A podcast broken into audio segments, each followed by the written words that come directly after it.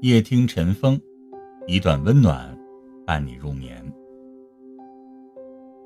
小时候最喜欢跟着大人们去看戏，那个时候喜欢看才子佳人、红粉少年的风流情话。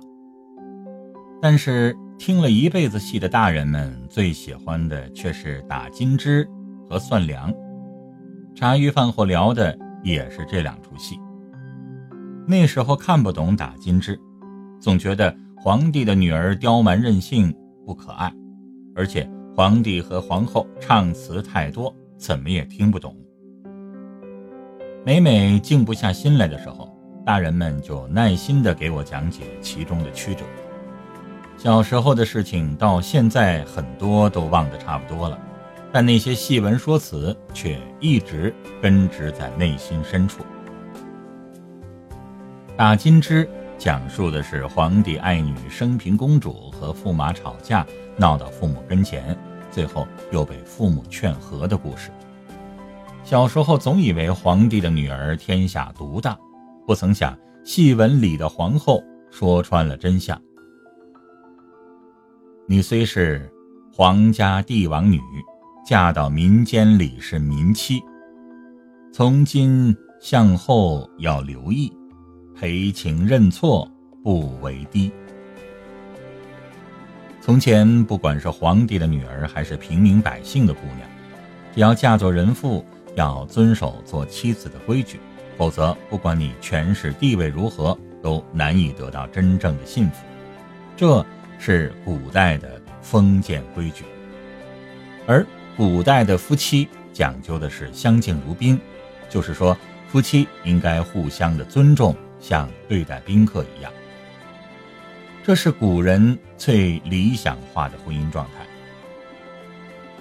其实到了现代社会，我们讲求自由，但是夫妻的相敬如宾这个标准，其实蛮大程度上。应该继续留用，因为年纪越大，你越会发现，最理想的婚姻状态，实际上就是相敬如宾。往往我们的婚姻越失败，就是因为缺乏了互相的尊重。电视剧《觉醒年代》在朋友圈封神，不少小伙伴只要看一看，都忍不住对其中的男主之一守长先生李大钊。赞不绝口。是啊，只要你看了几集之后，就会对守长先生这样的男人由衷的感到敬佩，因为他不管是作为伟人，还是在家庭当中作为丈夫、作为父亲，守长先生的人品和操守都是那样的让人敬仰。作为当时的新派人物，他和当时的很多文人一样，有个旧式的妻子。但是他并没有接受新文化就要抛弃旧思想、抛弃父母之命的妻子，也并没有像有些文人一样抛家弃子，别娶新式女子。他感恩自己妻子洗尽铅华，守护他成长，并回之以同等的深情与专情。在外求学的日子里，他也恪守一个已婚男人的守则。曾有学生上门请教。看见他的妻子穿着简陋、忙里忙外，以为他的妻子只是保姆。而李大钊连忙纠正：“她是我的妻子。”之后再有人来，他就会给妻子穿上得体的衣服，大方地介绍给客人。不管是公德还是私德，守长先生始终如一。他是这个民族当之无愧的英雄。也是那个值得他妻子赵任兰生死相守的好丈夫。年轻的时候总是不清楚自己想要嫁给什么样的人，不知道自己适合什么样的婚姻，而到了一定的年纪的时候，才终于明白，婚姻走到后来有尊重才有恩情。夫妻一起生活几十年，靠的绝不仅仅是爱情激情。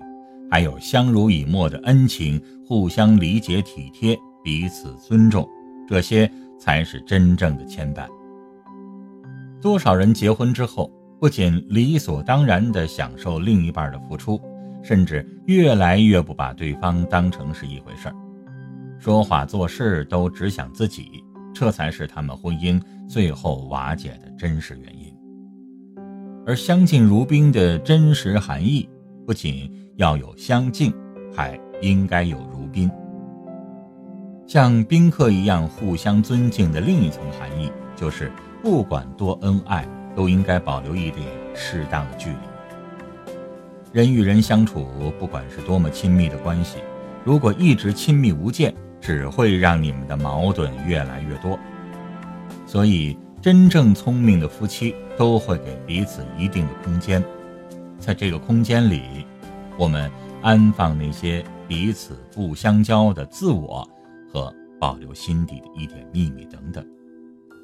有这样一个电影，国外回来的男主爱上了他叔叔神秘的小老婆，没有想到那女子对他也有好感。相处之中，他们有了不伦的情感，但他们彼此没有克制，还是发生了关系，突破了伦理道德。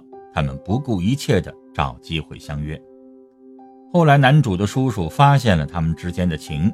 但是他并没有用暴力的手段拆散两人，他给了他们一个考验：只要度过这段时期之后，他们想要什么他都不干涉，唯一的前提就是他们俩的手必须靠在一起。刚开始，男主和女主很是兴奋，他们终于可以无忧无虑的在一起，于是他们不顾一切的亲密。然而，肉体的激情很快消失，等待他们的是对。彼此身体已经看腻时，迫不及待的想要分开，但距离他们和叔叔约定好的时间还有很久。不管是吃喝拉撒还是睡觉发呆，都只能锁在一起，这很让他们心烦。他们开始互相埋怨对方，后来则是破口大骂，到最后他们互相折磨，恨不得杀死对方，然后逃离这种生活。电影讲述很恐怖，但却又很现实，因为多少人的婚姻也正走在这条路上。不同的是，电影中的锁我们看得见，而生活当中的锁却无处不在，如影随形。人与人之间如果走得太近，其实是一场灾难。不管是夫妻还是情人，其实都是同理。留一点空间，不仅是为了保持美好。更是为了延长婚姻的保质期。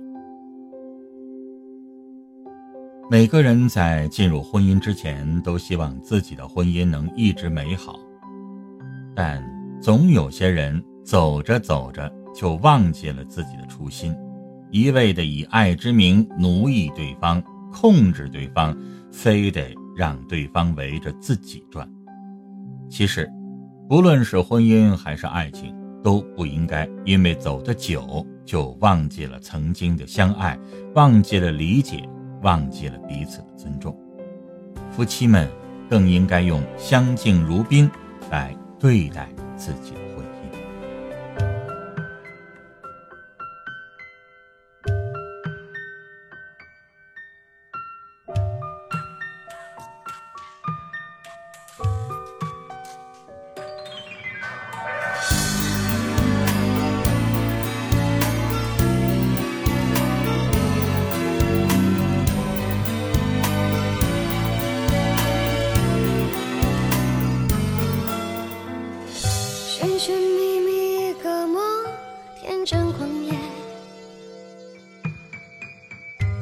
深深切切爱个人，悲喜缠绵，以为患难可以留真情，强者可以见真心，游戏人间残酷